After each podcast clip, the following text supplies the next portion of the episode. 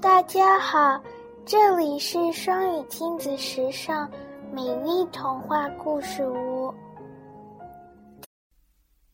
米奇妙妙屋智慧双语故事由外语教学与研究出版社出版。戴斯医生，Dr. Daisy, a Disney English bilingual storybook。米奇和高飞在妙妙屋里做游戏，扑通一声，高飞不小心摔倒了。高飞。你还好吗？米奇担心的问。高飞摸了摸自己摔红的鼻子，疼得大叫起来：“哦，天哪！我的鼻子，我的鼻子受伤了！” Mickey and Goofy are playing. Oh no! Goofy falls down. Are you okay, Goofy? asks Mickey. Goofy touches his red nose. It hurts.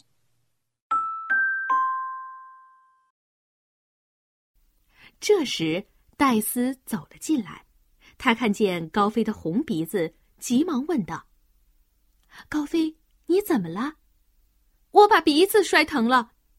高飞沮丧地说。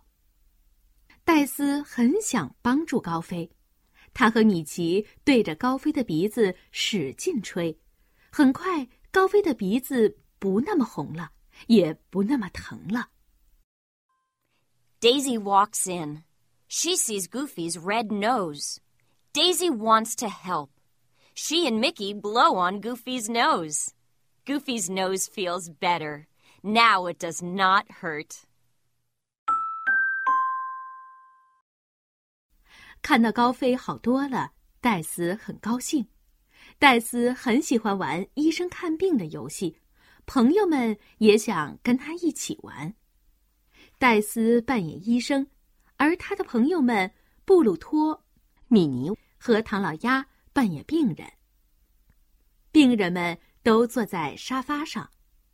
咦，还有个全身裹着毯子的神秘人，他是谁呢？游戏开始了，谁会是戴斯医生的第一个病人呢？Daisy is happy. She likes to play doctor. Daisy's friends pretend to be her patients. They sit on the sofa. Who is Daisy's first patient? And who is under the blanket? 布鲁托是戴斯医生的第一个病人。 有个东西卡在了他的爪子里，让他很难受。戴斯医生认真的检查布鲁托的脚，他发现。是一支红色蜡笔卡在了布鲁托的爪子里，戴斯医生用镊子把红色蜡笔夹了出来。谢谢你，布鲁托很开心。Pluto is Daisy's first patient. He has something in his paw. Dr. Daisy checks Pluto's foot. She finds a red crayon. Dr. Daisy pulls out the red crayon. Pluto is happy. 米妮走进办公室，他来扮演戴斯医生的第二个病人。你好，米妮。戴斯说：“你觉得哪里不舒服？”米妮回答：“ 我的肚子有点疼。”只要吃一个绿色的苹果，你的肚子就不会疼了。戴斯医生告诉他：“Minnie walks into the room. She is Dr. Daisy's second pretend patient. Minnie's tummy hurts. Dr. Daisy tells her to eat a green apple.”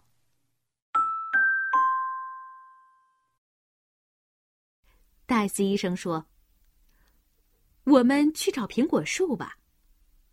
可是绿苹果长在高高的树上。”他们怎么也够不着。我们怎样才能摘到苹果呢？米妮问道。米奇想了个好办法，长颈鹿可以帮忙。他爬上长颈鹿长长的脖子，轻松的摘下了一个绿苹果。米妮吃了苹果，感觉好多了。Where can Minnie find a green apple? Mickey knows. He climbs to the top of a tall apple tree. A giraffe helps him climb. Mickey shares the apple with Minnie. Thank you, Mickey, she says. 唐老鸭扮演戴斯医生的第三个病人，他很饿，连抬起手臂的力气都没有了。 戴斯医生想给唐老鸭一块小甜饼吃，只有填饱肚子，唐老鸭才会有力气。于是，戴斯和米奇一起去商店买小甜饼。Donald is Dr. Daisy's third pretend patient. Donald is hungry and his arms are weak. Dr. Daisy wants to give Donald a cookie. This will make him feel better. They go to the store to buy cookies. 商店里的小甜饼每块售价为两枚硬币。米奇和戴斯医生要买三块小甜饼。戴斯医生随身带了点钱，他掏出六枚硬币递给售货员克拉贝尔。我们一起来数一数这些硬币吧。一、二、三、四、五、六，不多不少，刚刚好。Mickey and Dr. Daisy want to buy three cookies. Dr. Daisy has some money. She gives Clarabelle Cow six coins. Let's count them. One, two, three, four, five, six.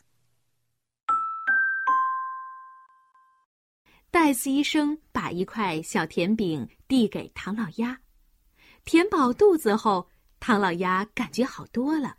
他又能有力的挥舞手臂了。谁是戴斯的第四个病人呢？原来是皮特，他正是那个裹着毯子的神秘人。皮特掀开毯子，露出布满黄色斑点的身体。Doctor Daisy takes a cookie to Donald. He feels better. Who is Dr. Daisy's fourth patient? It's Pete under the blanket. Pete has yellow spots on his body.